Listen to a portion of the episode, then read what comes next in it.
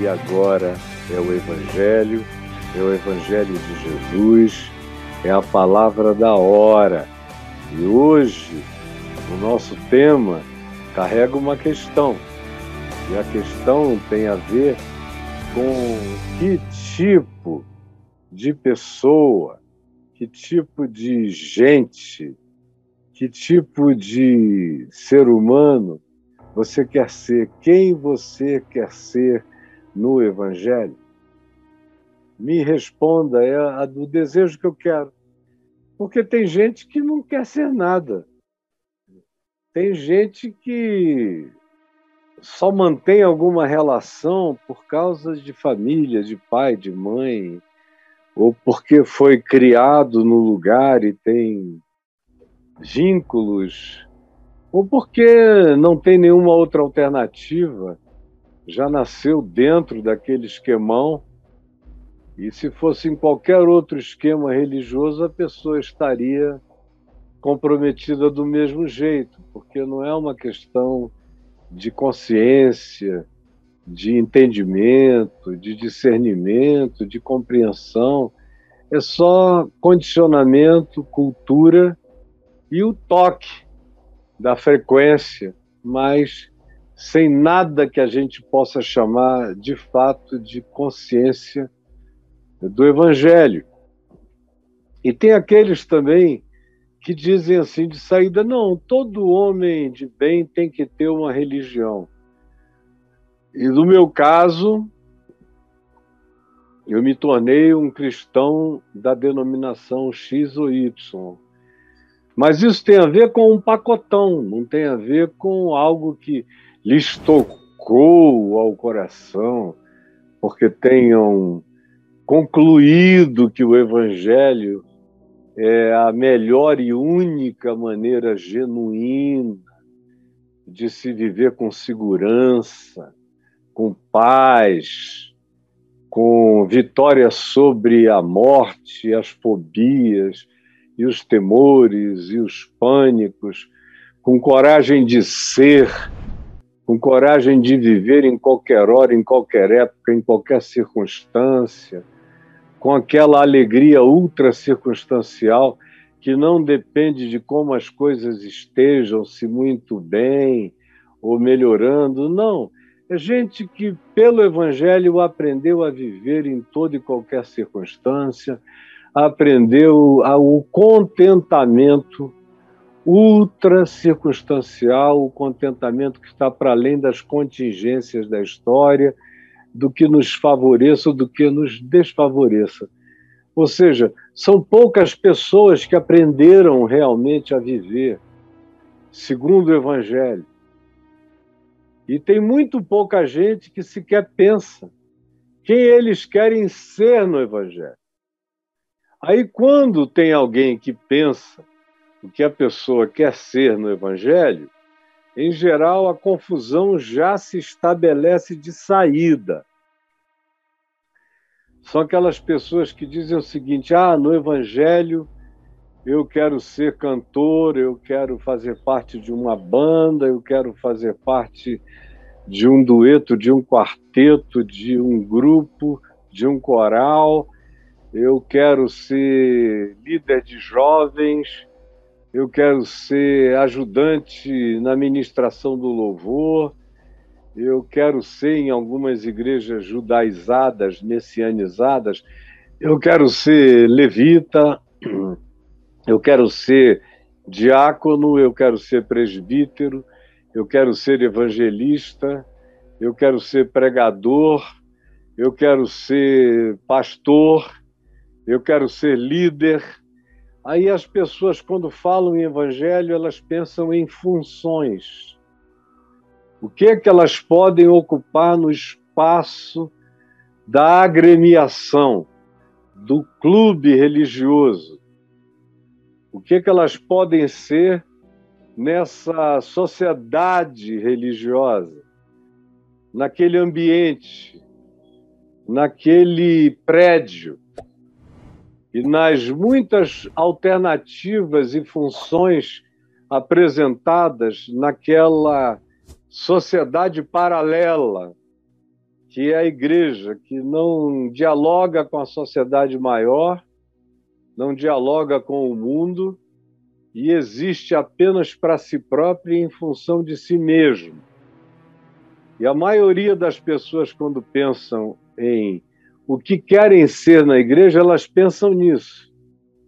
No CEO ou no executivo, na função, seja ela qual seja, até aquele que, pela sua humildade, diz: Não, eu gostaria de ser o zelador, eu gostaria e vou me voluntariar para chegar cedo para varrer, eu gostaria de trabalhar na cantina, servir, servir a Deus na cantina, ou eu gostaria de lavar os banheiros, mas as pessoas pensam em serviço na igreja relacionando a essas funções, a esses estivamentos, a esses trabalhos de estivadores eclesiásticos, trabalhadores ou executivos funcionais de igreja. É isso que eu queria ser na igreja.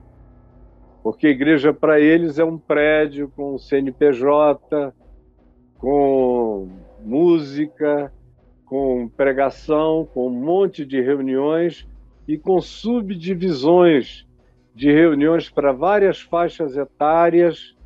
É um colégio, é uma escola paralela de ensino repetitivo da Bíblia. Para crianças é sempre sobre os patriarcas, os juízes, Moisés, Davi e os gigantes. É isso que se ensina para as crianças. Para os adolescentes se ensina comportamento moral onde não pegar, onde não beijar, onde não botar a mão, onde não tocar, como não pecar se masturbando, nem masturbando a namorada, nem beijando, nem passando a mão no peitinho de ninguém, nem na bunda, nem coisa alguma, porque senão você vai pecar. E o ensino é todo voltado para onde você toca, não toca ou nem chega perto.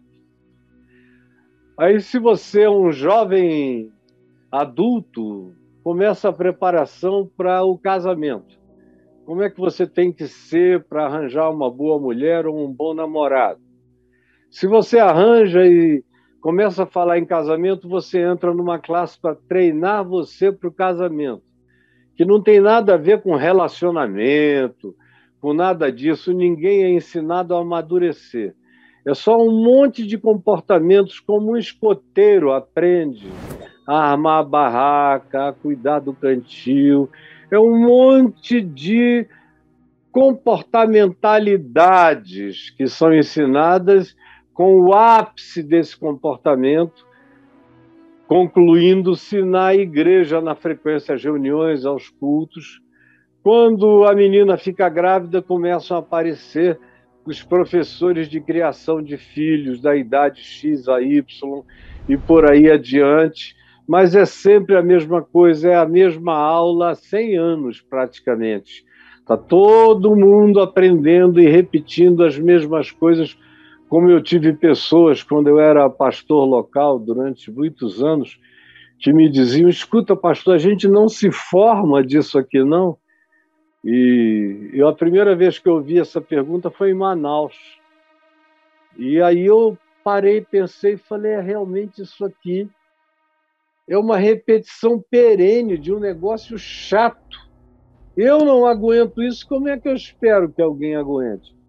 Aí eu transformei a escola dominical numa, num curso crescente de ensino e que os mais desenvolvidos tinham matérias de seminários teológicos, os que já tinham passado por todo aquele curso desde a infância tinham que aprender coisas muito mais evoluídas. E também coloquei opção, opção de escolha de classes, de ensinos, como o cara escolhe quando chega na época, antigamente, entre o científico e o, a escola clássica, o cara escolhia se ia para humanidades ou para exatas. Depois no vestibular ele afunilava mais ainda como no meu tempo ainda era esse, eu fui dando todas essas alternativas com cursos bíblicos, mas com escolhas de natureza secular, como se fosse na faculdade, e coloquei classes de estímulo à consciência do dom de cada um. A ênfase era no dom, era em quem você é, nos seus talentos, nos seus desenvolvimentos, nos seus dons, nos seus carismas, nos seus potenciais, nas suas capacitações, nas suas potências, nas suas inclinações, nos seus prazeres, dando ênfase para que o indivíduo escolhesse se desenvolver naquilo que o emprazeirava, o deixava com alegria espiritual, porque na realidade não é assim. Quem você quer ser no Evangelho? Faça essa pergunta no grupo que você se congrega. Quem você quer ser? E você vai ver que pelo menos 90% das respostas vão te dizer e dar funções, desejos de trabalho de serviço. É como quem preenche um emprego. Que, que você faz melhor? O que, que você gostaria de fazer na nossa empresa? A maioria faz assim. É a mesma coisa do fruto. Eu vi ontem alguém falar da história de um pastor que se envolveu com algumas mulheres e aí surgiu a suspeita de que existem algumas que tiveram filhos dele. Aí um desses indivíduos, supostamente marido de uma das mulheres que tinham transado com o pastor, uma jovem esposa, é, foi falar com ele, esse marido, e dizer: Poxa, cara, confiava em você de todo o meu coração, entreguei a minha mulher a você, para você cuidar dela, e todos nós aqui, confiando em você como quem confia num pai, você pegou minha mulher. Aí ele falou: É, foi uma fraqueza da minha vida, mas a minha vida está tão cheia de boas obras que Deus me conhece pelas boas obras. E o cara ficou pensando em quais eram as boas obras. E eu falei: olha, boas obras, quando alguém diz uma coisa dessa, ele está pensando na igreja que ele fundou, em vocês que vieram e ele batizou, em como ele organizou a igreja, ela ficou tão azeitadinho como uma máquina religiosa, eclesiástica, funcionando perfeitamente bem, como ela é toda departamentalizada, como tem grupos trazendo gente nova todo dia, e como ele prega com regularidade semanal e tenta preparar um sermão para agradar a vocês em relação ao que vocês esperam de uma pessoa como ele, é isso que ele chama de fruto. Mas fruto para ele não é o que Paulo chama de fruto, não é o que Jesus chama de fruto. Porque fruto para Jesus era amor, era alegria, paz. O que eu digo aqui todo dia, não sei como vocês aguentam ainda. Amor, alegria, paz, bondade, longanimidade, benignidade, fidelidade, mansidão, domínio próprio, justiça, e, enfim, essas coisas que nascem do amor, contra as quais não há censura. Isso é o fruto. Esse é o fruto que Jesus disse: por esses frutos de caráter é que os conhecereis. Não é fruto organizacional, não é fruto executivo, não é fruto de um CEO de uma multinacional não é fruto de organização e trabalho e método, não é nada disso, é o fruto que qualquer um pode dar e que decorre do amor manifesto como caráter. Justo, generoso, alegre, misericordioso, bondoso e compassivo para com o próximo. Esse fruto não. Por esse fruto ele sabe que não será conhecido. Ele quer que Deus leve a sério o que Jesus já disse que não levará, que é o pessoal que chega dizendo em teu nome expelimos demônios, profetizamos, curamos doentes. Gente funcional do ponto de vista ministerial, mas para quem Jesus dirá Eu nunca vos conheci, apartai-vos de mim. Infelizmente, a confusão geral é essa.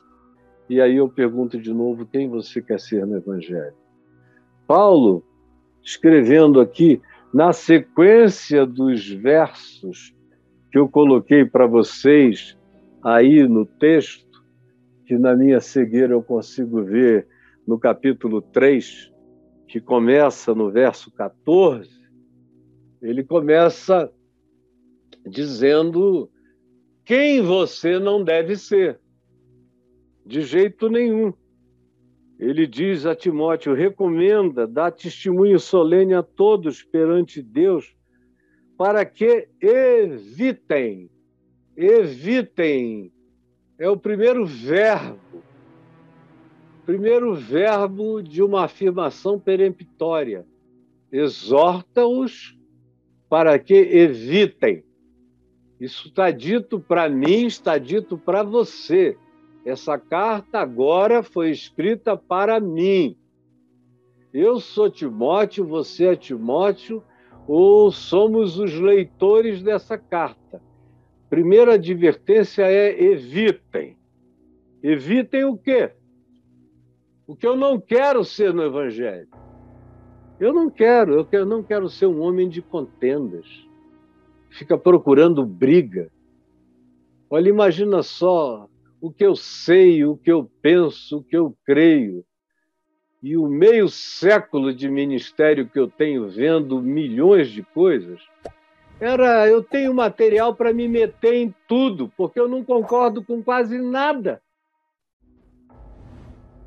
Eu tenho material para meter a nareba em tudo e meter o dedo em tudo. Eu não meto em quase nada, só quando é impossível. Só quando a apostasia é grande demais. Só quando a mentira é mais cabeluda do que sanção. Só quando o engano é de anjo de luz corrompendo todo mundo e levando a falsificação. Aí eu meto a cara e enfrento qualquer um. E chamo de enganador, mentiroso e falso profeta. Do contrário, meu Deus, é tanta mosquitada de mentira e de engano, mas não dá tempo. Eu estou reservando a minha energia para lutar contra os dragões, contra as bestas feras. Não dá para ficar brigando com mosquito, carapanã, pium, nem nada disso. Incomoda, incomoda, incomoda, mas a gente vai deixando para lá na esperança de que outros matem essa porcaria enquanto você se concentra apenas nas guerras que a maioria não consegue batalhar. Mas evita contendas, contendas de palavras, discussões doutrinárias, que o povo adora discutir doutrinas. Tem um garoto aí na internet que é até bastante assistido pela nova geração, mas eu nunca vi o cara pregar uma mensagem de graça, de salvação, de perdão. Ele só fala sobre doutrina e heresia, doutrina e heresia, doutrina e heresia. O cara fica, quem ouve, fica cheio de espinhos contra doutrinas e heresias, mas ninguém fica doce, nem meigo, nem quebrantado, nem cheio de oração, nem piedoso, nem misericordioso, porque esse tipo de contenda de palavras para nada aproveitam, para nada aproveitam. O que aproveita é o que me melhora, é o que me faz crescer, é o que me faz amar, é o que me ensina a perdoar, é o que me ensina a ser generoso, é o que me ensina a não ficar matando mosquito e engolindo camelos. Para nada aproveitam, exceto tem proveito por uma coisa horrorosa, que é a subversão, que é a subversão dos ouvintes. Esse mesmo rapaz disse há uns anos atrás que quem quer que me ouvisse ficava descrente e ateu. o que eu encontro é um monte de gente ouvindo a ele e perdendo a alegria da fé. E os que me ouvem são ateus que se convertem.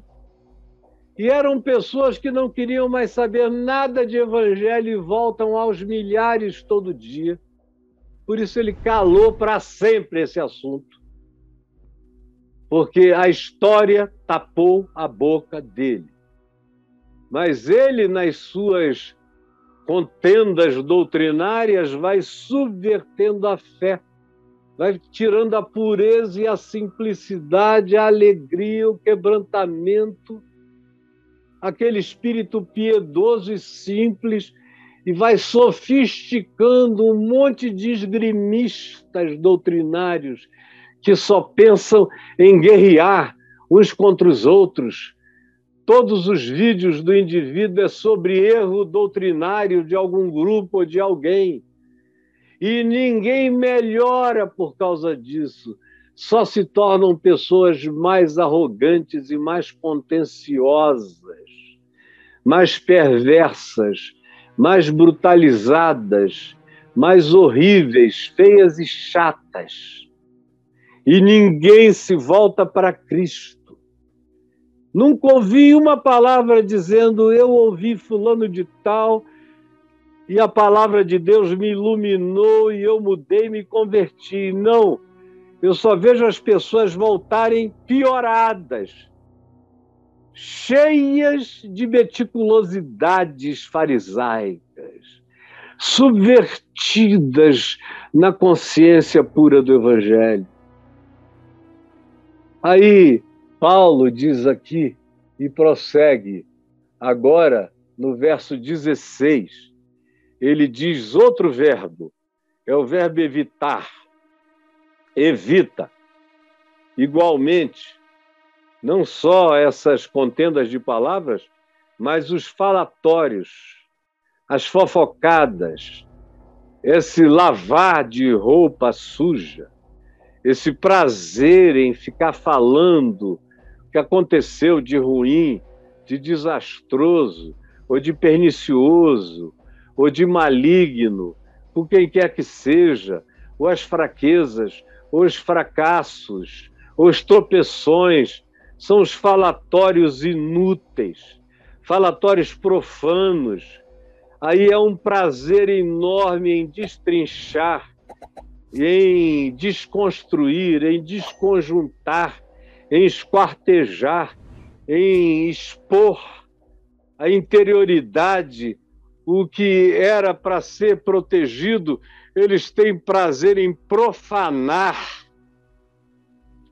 em trazer à luz, em expor a miséria dos outros, pois os que deles usam desse tipo de coisa, os que fazem isso, os que têm prazer nessa fuxicada passarão a uma impiedade ainda maior, que só vai piorando, piorando, piorando, você vai ficando perverso sem notar. Em nome da sua reunião fraterna, conversando com os supostos irmãos, você vai virando um cão vai se transformando num ser canino, de mordidas, raivoso, contaminante, prejudicial, que nivela tudo por baixo, o rei da baixaria. Aí Paulo vai adiante e você lê aí, ele cita no verso 17 o nome de algumas dessas figuras.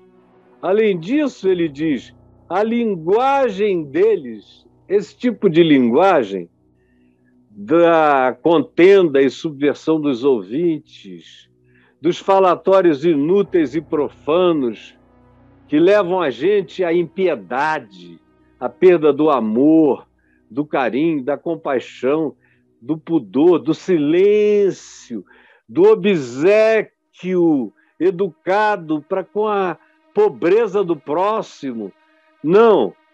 Eles são assim, fazem assim, praticam assim, se exercitam nisso. Andar com eles é saber que isso vai rolar. E além disso, a linguagem deles vai ficando podre, corrosiva. Tem o poder de erodir, de pervadir, de penetrar, de contaminar, de infeccionar, de adoecer como um câncer. Dentre os quais se encontram dois caras que ele menciona, Mineu e Fileto que são grandes propaladores de cânceres relacionais.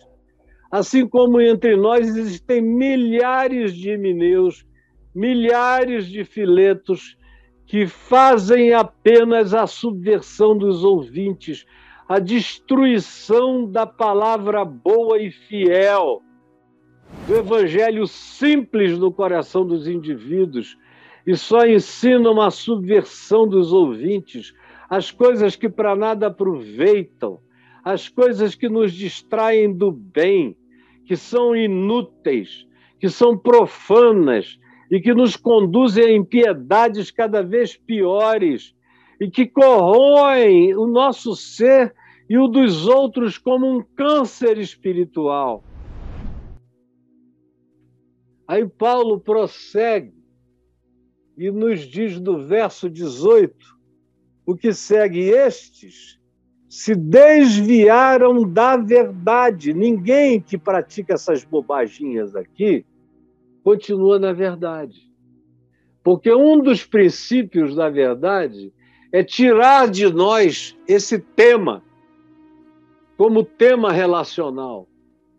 Quem anda na verdade não anda em contendas de palavras, não busca aquilo que subverte a fé das pessoas, não procura, ao contrário, evita os falatórios inúteis, aquilo que profana o que havia de bom, de puro e de santo no coração do próximo e introduz no caráter um consentimento a impiedade no ser e introduz um câncer espiritual que vai devorando a gente ao mesmo tempo em que contamina outros e nos desvia da verdade. Nos desvia da verdade.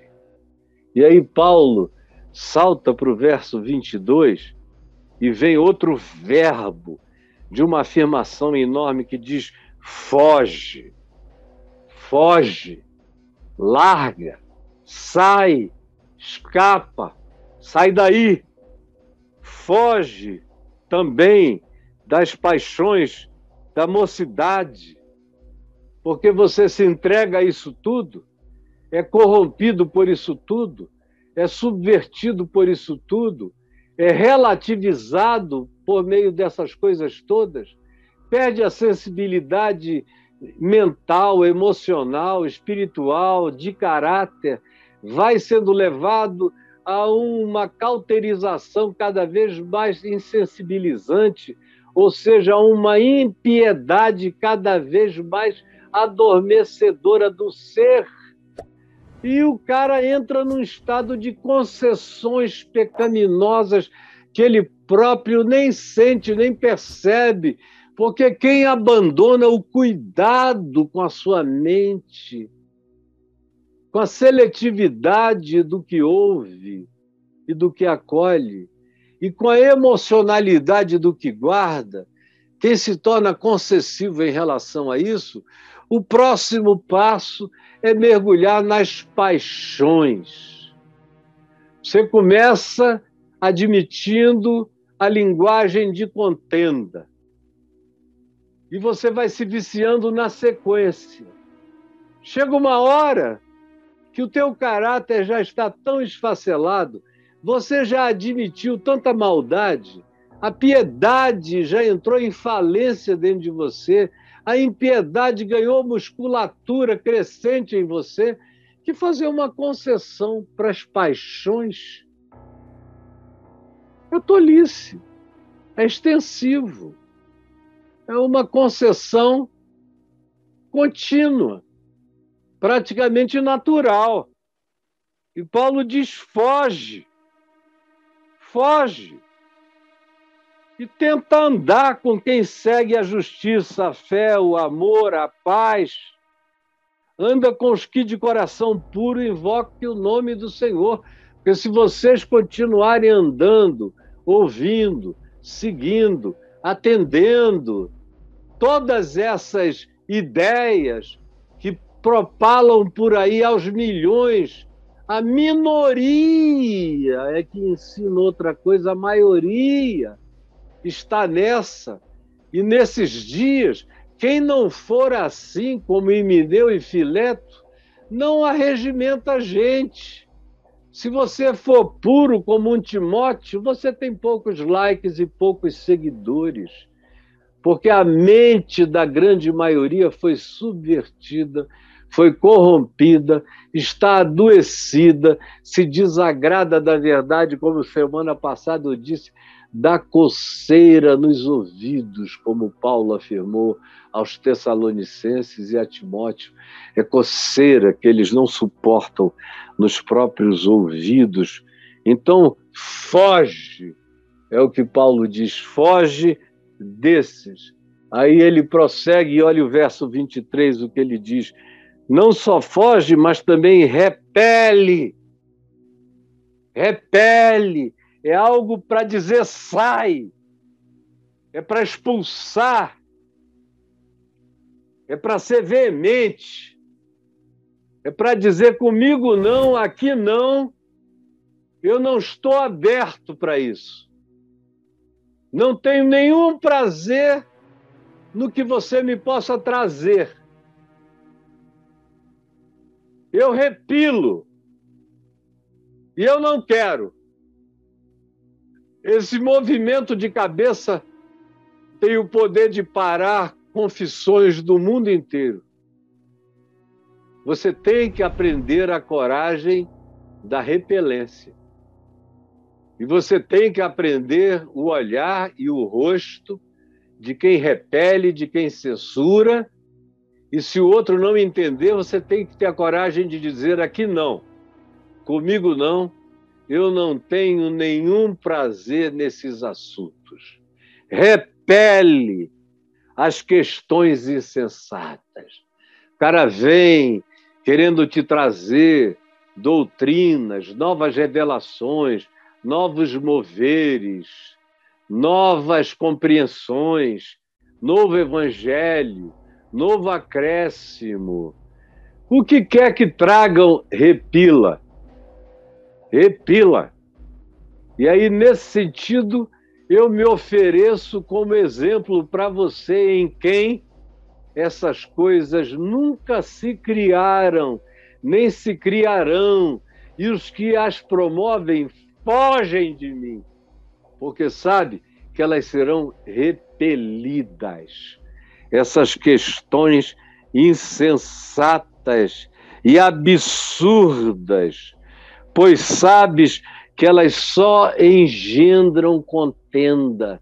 É de contenda em contenda, de guerra em guerra, de briga em briga, de choque em choque, de atrevimentos em atrevimentos, de impropérios em impropérios, de palavras torpes em palavras torpes, de gritos e acusações que elas se alimentam. Então, repila, tenha coragem de dizer não, aqui não. Aqui isso não se cria. Vá se criar em outro lugar. Nesse ambiente não existe chão para essa semente da morte vingar. Aqui, comigo, jamais. Foge e repele. Aí Paulo prossegue e vai adiante, nos dizendo o oposto disso. Uma vez que eu sei o que eu devo deixar fora, o que não é evangelho, o que eu não quero ser no evangelho. Eu não quero ser o homem de contendas que subverte a mente das pessoas. Eu não quero ser ninguém de falatórios inúteis e profanos que conduzem a impiedade ainda maior. Eu não quero ser como Himeneu e Fileto, cuja linguagem só coloca no, no coração das pessoas o que mata a fé, a esperança, o amor e a alegria do Evangelho. Esse ser eu não quero jamais me tornar, desviando pessoas da verdade, sob hipótese nenhuma. Do mesmo modo, eu fujo das paixões e eu repilo as sessões, as manifestações insensatas e absurdas que só engendram contendas. Isso eu não quero jamais ser. E Deus tem me ajudado a, no meio de todas as coisas, pregar o Evangelho, ao invés de ficar propondo contendas e contendas e contendas.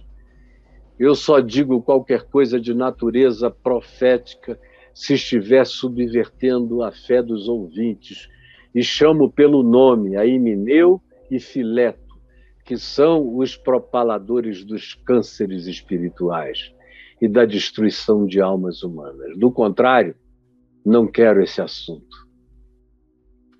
Agora, o verso 19 diz o que eu quero. O que é que eu quero? O que eu quero é firmar o fundamento de Deus. É afirmar o fundamento que permanece. Que fundamento é esse? é o fundamento que garante a sua relação pessoal com Deus. É isso que eu quero, é para isso que eu estou aqui, é isso que eu ouço. Ouço de milhares de pessoas. Caio, eu aprendi a graça de Deus com você. Aprendi que Deus me amava. Aprendi que a graça era maior do que o meu pecar. Aprendi que mesmo eu, tendo sido infiel, ele permaneceu fiel, porque ele não pode negar-se a si mesmo.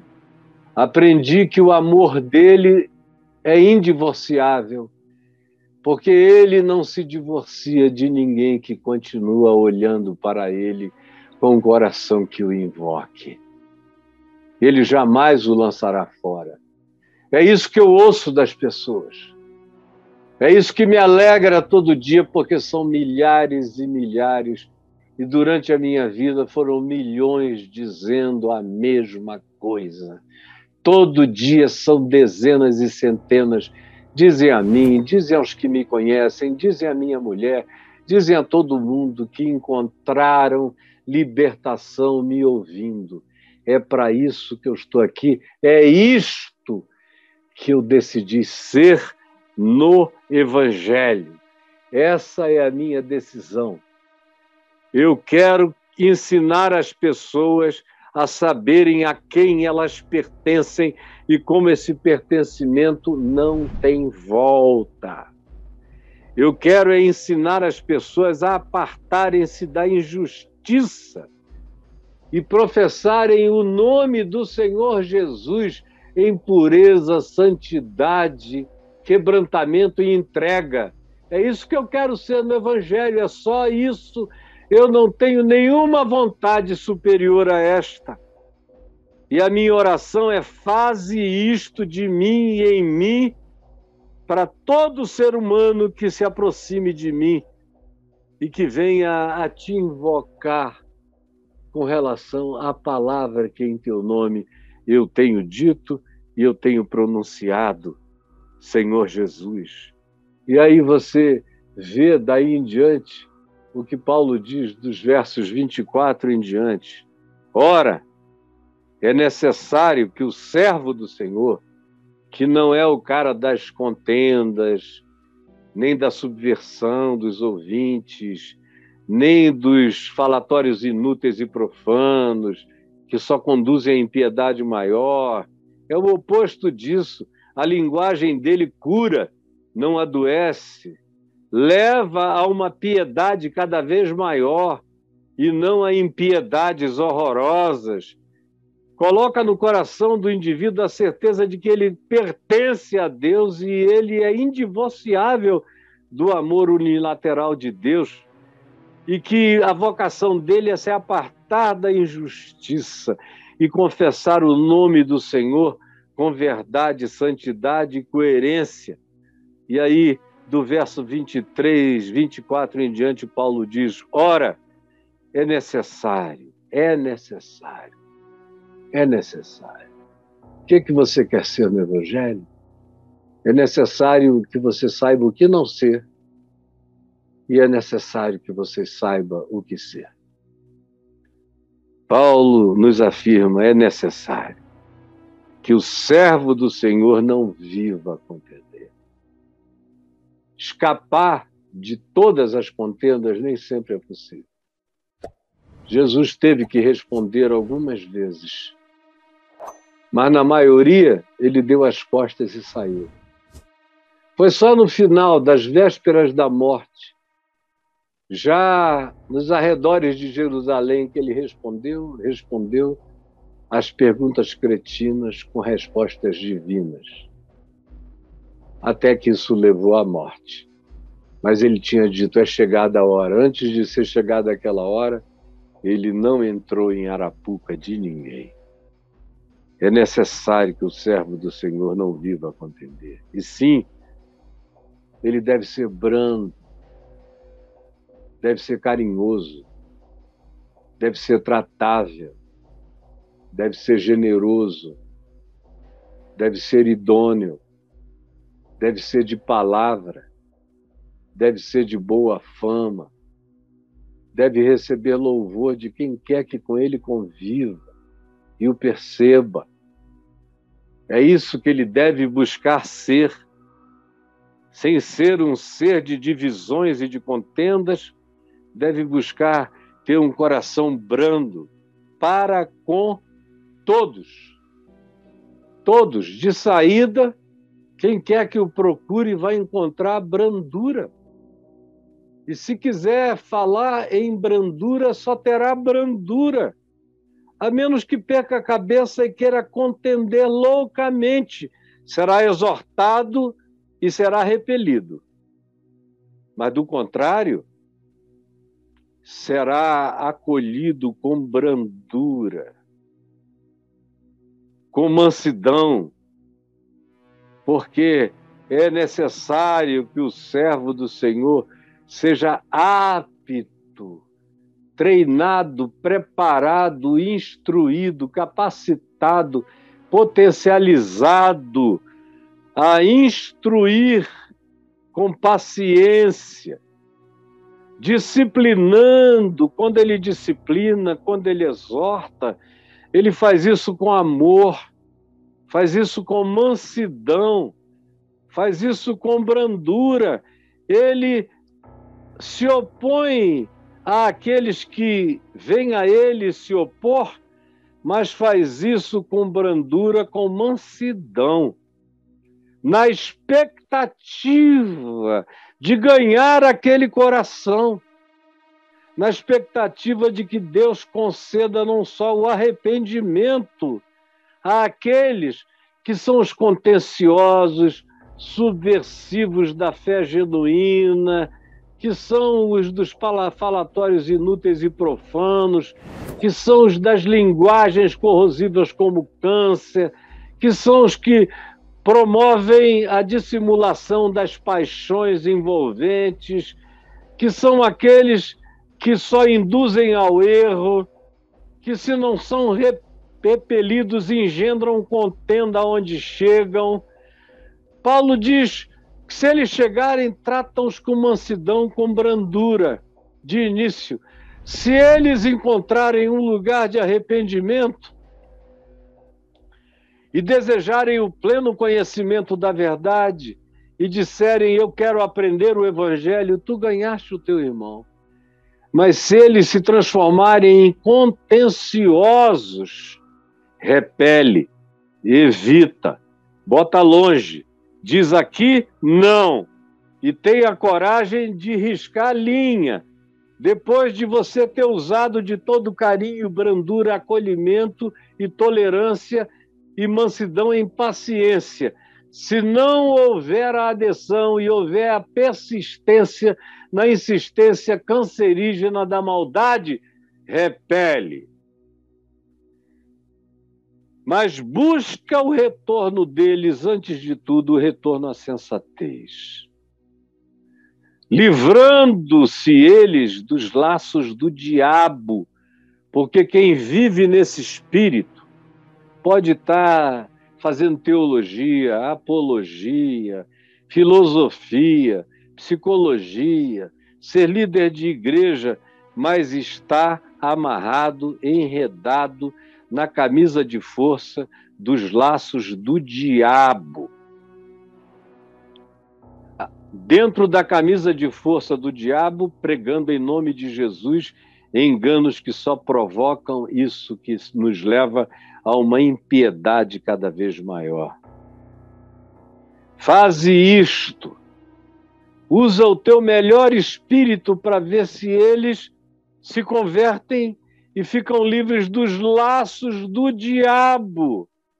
Eles são gente de igreja amarradas pelo diabo, tendo sido feitos cativos pelo diabo para cumprirem a sua vontade pregadores de doutrinas do diabo, com a atitude do diabo, com as contendas do diabo, com as lascívias do diabo, com as arrogâncias do diabo, com as maldades diabólicas, com os fuxicos malignos, falando em nome de Deus o dia inteiro, subvertendo o coração de milhões, milhões e milhões, como hoje a gente vê que a grande maioria entrou em estado de subversão da sua própria fé.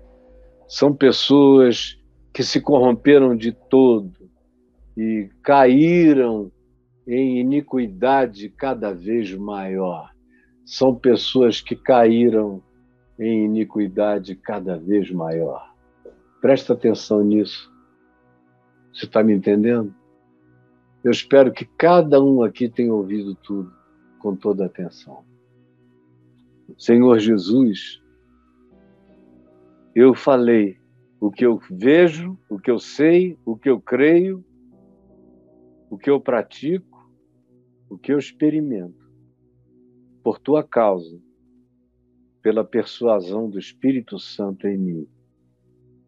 E eu peço que essa palavra vença a maldade corrosiva e cancerígena que hoje atinge da metástase naquilo que eles chamam de igreja e que já não é corpo de Cristo, é corpo de muitos anticristos, é o corpo de muitos falsos profetas, é a organicidade do mal em profusão na terra. Por favor, permite que alguns dos que estão ouvindo aqui deem crédito à verdade. Salvem-se dessas impiedades que não param de piorar e se voltem de todo o coração para a brandura, para o amor, para a mansidão, para a exortação na verdade e que também tenham a coragem profética de evitar, de repelir, de exortar e de confrontar. Quando estiver bem firmado e definido o espírito diabólico de antagonismo e de subversão dos que estejam querendo andar nos santos e retos caminhos do Senhor e que estão sendo dissuadidos pelos procônsulos Sérgio Paulo, que fica tentando tirar a palavra, pelos zelimas, os mágicos, tentando tirar a palavra do coração dos procônsules, daqueles que, porventura, como Sérgio Paulo no livro de Atos, estejam querendo dar ouvidos e não conseguem. Salva essa geração desses filhos do diabo, amarrados pelo diabo, ensinados pelo diabo, o espírito da contenda, da divisão, da morte e do ódio. É o que eu te imploro. Em nome de Jesus. Amém e amém.